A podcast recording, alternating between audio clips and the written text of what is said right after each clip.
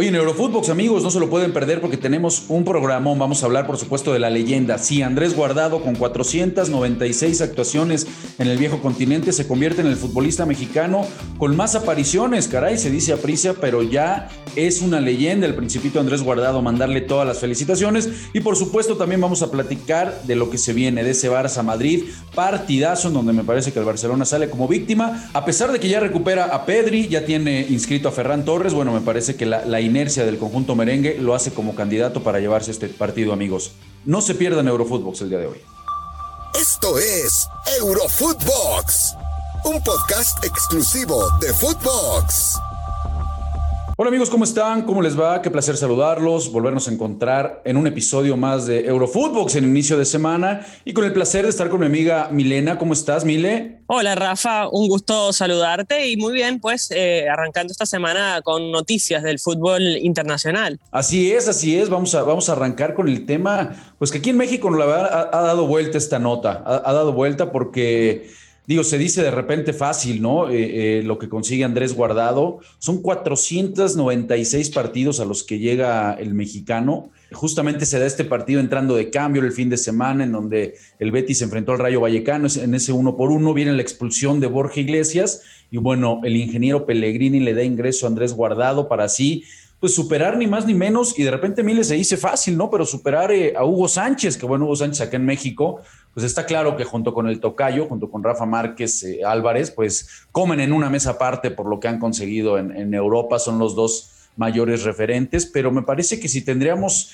eh, que hablar de un tercero o hablar quién, quién se pone ahí, eh, pues a pisarles prácticamente los talones, es Andrés Guardado, que posiblemente lo que le hizo falta estar en un equipo de mayor envergadura, pero digo, en, un país en el que Mile no estamos acostumbrados ¿no? A, ser exportadores y a ver triunfar a futbolistas mexicanos en Europa, pues la verdad que darle mucho reconocimiento a, Andrés Guardado. ¿Cómo has visto la carrera de Andrés? ¿Qué te parece este logro? Se dice fácil llegar a 496 partidos y ayer estábamos haciendo contacto ahí eh, con su representante y nos dice que prácticamente está en negociaciones con el Betis porque la idea tanto del equipo como de Andrés es quedarse un año más. Entonces, bueno, pues va prácticamente a ser una carrera histórica y a romper récords, ¿no? Totalmente. Es un jugador que además es muy buena persona. Eh, tuve la oportunidad de conocerlo en Venezuela. Eh, él estuvo con el Deportivo de La Coruña haciendo una gira de pretemporada para una temporada cuando el equipo lo dirigía Miguel Ángel Lotina y yo fui la jefa de prensa de esa de esa a ver de, ese evento no que fueron varios partidos dos partidos en total en Venezuela que terminaron disputando. Y, bueno me tocó estar con ellos unos 10 días aproximadamente. Y la verdad que muy buena persona. Eh,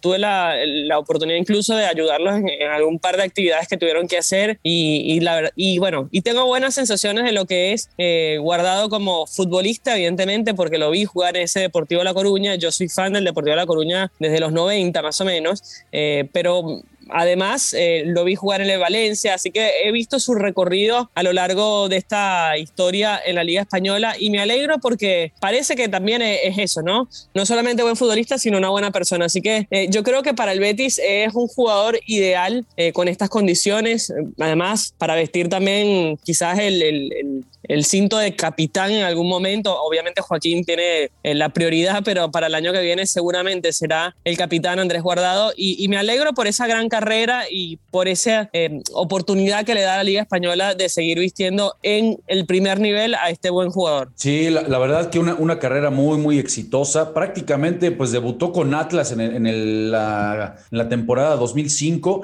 De inmediato Ricardo Lavolpe lo manda a llamar, se da cuenta de las, de las, de la, las cualidades que tenía Andrés Guardado jugando en una línea de cinco como carrilero. Y, de inmediato el bigotón Lavolpe, sin, sin pensárselo, muy característico de él, eh, lo pone a la selección, lo lleva al Mundial de Alemania el siguiente año 2006 y de ahí, bueno, pues eh, eh, prácticamente emigra, ¿no? Como bien lo mencionas, al Deportivo La Coruña, después tiene un paso por el Valencia. Yo creo que en donde no le, no le fue bien, recapitulando un poquito su carrera en Europa, fue en, el Bayer Leverkusen. Recordarás que con las aspirinas llega lesionado primero, traía un problemita de, rodilla, y aparte, eh, bueno, ya, ya años después o meses después, la misma directiva del conjunto de las aspirinas mencionan que ellos se equivocaron, porque no sé si recordarás, Mille lo utilizaban en una línea de cuatro como un lateral izquierdo, y realmente, pues pues no terminaban de explotar las, las cualidades del mexicano, ¿no? De ahí después ya termina pasando al PSV Eindhoven, que es en donde la rompe, y bueno, termina haciéndolo de muy buena manera ahora, ahora con el Betis. Eh, ¿En, dónde podríamos ponerlo? Bueno, y por si fuera poco, Mile, seguramente lo vamos a ver a fines de año, ¿no? En este Mundial medio sui generis en Qatar por el cambio de fecha y demás, pero lo vamos a ver eh, eh, consiguiendo su quinto Mundial. Es hoy en día el máximo referente de la selección nacional. Entonces, pues caray, creo que, creo que sí darle, darle ese mérito, ¿no? A la, gran carrera de, Andrés Guardado. Y como mencionas, pues también a la gran persona. Yo también tengo la oportunidad de, conocerlo muy bien y es, es, un tipazo, es un cuate que en ningún momento, y raro, porque suele pasarnos a los futbolistas que en algún momento perdemos piso, pero este cuate siempre se vio muy sensato, este, muy con los pies en la tierra, un cuate de familia, tiene una familia muy unida, hermosa, hijos con su esposa. Eh, nunca dio de qué hablar fuera de lo que no fuera eh, cancha, nunca, nunca dio para que se hablara de temas extracancha, Andrés, Andrés Guardado. Y también otro tema que yo, yo eh, resaltaría, y no sé en ese sentido tú qué pienses, Mile, sabemos que ha sido tentado, como muchos mexicanos, ¿no? Ya después de que hacen una carrera en Europa, bueno, ahí está el caso de Vela, ¿no? podemos poner a muchos de ejemplo. ha sido tentado para regresar a la MLS con cañonazos de billetes desde hace varios años. Y, el cuate lo ves que eh, está dedicado realmente a hacer historia, quiere seguir amarrado a, competir en el máximo nivel, a pesar de que ya tiene 35 años.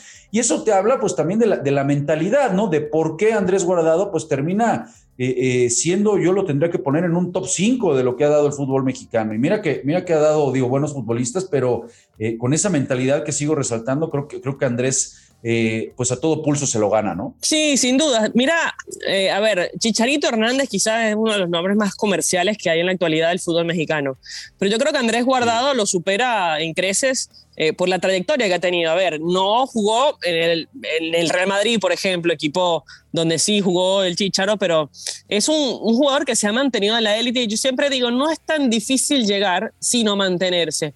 Y Guardado ha tenido la oportunidad de mantenerse, ¿no? En esa en ese nivel de, primera línea que ha tenido a lo largo de, su carrera. Además, equipo donde llega, equipo que se gana la simpatía y a veces también eh, la capitanía. Y eso habla del liderazgo que tiene este jugador, que bien lo decías, está apuntando evidentemente a ir a la Copa del Mundo de Qatar 2022 y por eso también se permite quedarse obviamente en el Betis, intentando renovar seguramente para final de año. Yo, más que en la MLS, creería que, podría volver al fútbol mexicano para sus últimos años. Igual me parece que le quedan al menos un par de años más de carrera manteniendo este nivel y sin lesiones con 35 años tampoco está tan viejo como para ya buscar algo de retiro, ¿no? Pero, pero bueno, un par de años más lo veo en primera y después, ¿por qué no volver al fútbol mexicano, quizás con su mismo Atlas, a, ver si, si puede cerrar su carrera con broche de oro, ¿no? Pues así es, así es, esa es la, carrera del gran Andrés Guardado, para darle felicitaciones porque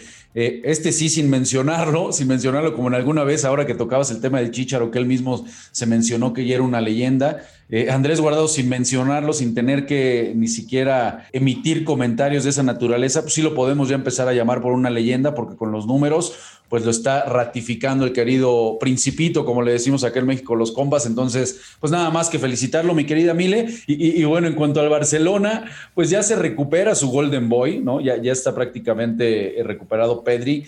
Tras, o sea, tanto con, del COVID, porque hay que recordar que estaba, digo, con este bicho, este mendigo bicho, caray, que no está perdonando y que anda suelto, tanto de la lesión, ¿no? Y entonces, bueno, parece que ya está de, de regreso, al menos entra en la, ya en los entrenamientos, recordando, Mile, que tienen una semana brava el conjunto del Barcelona, ni más ni menos se viene el clásico. Y bueno, qué mejor noticia, ¿no? Que tienen a Pedri y que tienen ya también, por si fuera poco, a Ferran Torres, que ya también dio negativo por el tema del bicho. ¿Cómo ves este partido que se nos viene? Bueno, muy interesante que se va incorporando ya la plantilla completa y una jugada que también eh, sonó, a ver, en primera instancia dice, pero ¿qué hace el Barcelona? Renovarle a Samuel Umtiti, si al contrario habría que salir de él. Bueno, le renovaron hasta el 2026 a este defensor, pero uno de los acuerdos incluyó la reducción de parte del sueldo que iba a percibir en su contrato eh, vigente, el que tenía actualmente, y con eso va a aligerar la masa salarial del primer equipo y pueden inscribir a Ferran Torres, que era uno de, de los problemas que tenía. Por eso el Barcelona entonces hace esta jugada de ajedrez, eh, no, adquiere, no adquiere ningún compromiso económico superior con el futbolista y de esa manera pueden aligerar un poco la masa salarial Y bueno, un Titi que estaba desde junio de 2018, eh, digo, desde 2018 arrastra un problema en su rodilla y no ha visto mucha actividad. Bueno, finalmente se le renueva este contrato inexplicablemente para muchos, pero bueno, tiene esta explicación de jugada para poder bajar la masa salarial. De hecho, se está bajando un 10% su salario. Y, yo creo que lo, lo de Pedri es buena noticia y esta jugada permite que entre Ferran Torres a la convocatoria entonces para poder disputar los partidos de ahora en adelante. Entonces es mucho más interesante el panorama para este Barcelona que está, a pesar del empate del fin de semana, creo que es importante de cara a lo que viene en la competición para tratar de meterse en Champions Totalmente de acuerdo. Increíble cómo no, cómo no aprovecha el Barça el fin de semana, ¿no? Y cómo eh, eh, termina, viene la expulsión de Gaby y el equipo prácticamente se desdibuja.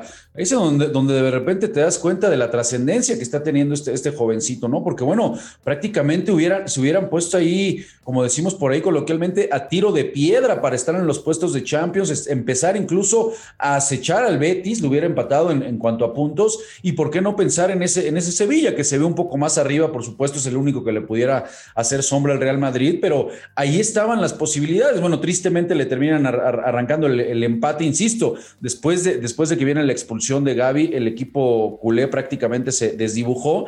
¿Y qué tanto, eh, en cuanto a esta jugada que bien lo explicas, Emile, de, ajedrez prácticamente, ¿no? Porque es eh, un contrato que iba a cobrar eh, prácticamente en un año, bueno, pues se va a cobrar en cinco años, ¿no? Entonces, sí, por supuesto, me parece que es una muy buena jugada para, inscribir a Ferran Torres. Pero en cuanto a lo deportivo y hablando de, un tema que ya hemos tocado en otros episodios aquí en Eurofootbox, eh, eh, en cuanto a la necesidad de un central y que, bueno, al menos en el horizonte del Barça no se ve que quieran ir por, por algunos, sabemos que, que el deseo es Cundé, pero no, no creo que se vaya a dar en este momento. ¿Qué tanto realmente puede, puede aportar un Tite? A ver, sabemos que un Tite andando bien, dejando un poco de lado y ojalá esté recuperado el tema de, la rodilla. Digo, creo que es un futbolista, no se nos puede olvidar, internacional de Francia, campeón del mundo. Es decir, este cuate cuando anda bien es un pedazo de central, ¿no? Mira, yo lo veo difícil que, lo recupere a un Titi. Ha jugado un partido nada más, eh, si mal no recuerdo. Eh, es una lesión crónica y no sé si está al 100% para ya comenzar a llamado. Eh, a mí me parece que, esta renovación pasa por ese lado para intentar reducir esa masa salarial, ingresar a Ferran Torres y no me extrañaría que lo den a préstamo o, lo intenten ceder a, Samuel Umtiti, porque no sé además si es del gusto de Xavi. Está jugando con Eric García y con Piqué hoy, eh, Jordi Alba y Dani Alves. Eh, una línea de cuatro, pero que se convierte a veces en una línea de tres con Dani Alves un poco más adelantado. Eric García le está funcionando, yo creo que es un central que está comenzando a funcionar, y veremos qué pasa. Pero sí, para mí definitivamente eh, lo que necesita fichar hoy es defensores, eh, porque no sabemos cuánto te puede durar Dani Alves. A ver, yo hoy lo tengo en mi top 3 de los mejores jugadores del Barcelona en lo poco que tiene jugando, pero por, por la, cómo le cambia la cara ¿no? al vestuario y cuando entra a la cancha ya ahí te da un plus. Eh, y después Jordi Alba es un vaivén porque se lesiona, eh, es un grandísimo jugador, pero bueno, ha tenido muchas lesiones últimamente. Y lo de Piqué también es una montaña rusa. Hoy te juega bien, mañana es un desastre y, lamentablemente es un jugador que ya está más de afuera que adentro en cuanto a, sus años también como, como jugador. Así que bueno. Pues sí, se viene la verdad un clásico muy, muy atractivo. Miles, se nos empieza a terminar el, tiempo. ¿Crees que compite en este, en este clásico? Se, menciona por ahí, ¿no? Que en los clásicos no importa de repente eh, cómo vengan las inercias, no importan la, la diferencia de puntos en la tabla habla. Son partidos diferentes y eso lo comparto por, por completo, ¿no? Hay una motivación extra siempre en este, en este tipo de partidos. ¿Crees que, crees que le, termina alcanzando al conjunto del Barcelona para poder pelear con el Madrid o de plano ya, eh, eh, pues ni lo imaginamos, sale de plano como víctima el conjunto culé? Bueno, de los últimos cinco partidos que se vieron las caras, no le ganó ni una vez. Y estábamos hablando que tenían a Messi, ¿no? Sí. Eh, no sé. Dato, esa tendencia, contundente, mi querida Mile. Eh, eh, sí, esa tendencia te puede decir lo que puede ocurrir el miércoles. Le falta convencimiento de que puede terminar el partido, porque no puede cerrar los partidos. Y ese es el, el problema que tiene Xavi ahora con el Barcelona. Pero bueno, yo creo que va a ser muy difícil porque el Real Madrid sí está jugando muy bien, tiene a los tres del medio que son eh, unas bestias, tiene a Vinicius que está en estado 2.0, a Benzema que es un crack hace cinco años atrás. Eh, y bueno, y la verdad que es mejor equipo hoy el Real Madrid que el Barcelona, pero bueno, en el fútbol las cosas y los imponderables pasan. Estoy totalmente de acuerdo contigo, Mileo, que vamos a estar, por supuesto, muy pendiente de lo que sucede en ese partidazo para platicarlo aquí en Eurofootbox. Pues amiga, muchísimas gracias por acompañarnos, se nos acabó el tiempo y tenemos que despedirnos. Un abrazo enorme para ti y por supuesto atentos a lo que ocurre el miércoles con ese gran choque. Esto fue Eurofootbox, un podcast exclusivo de Footbox.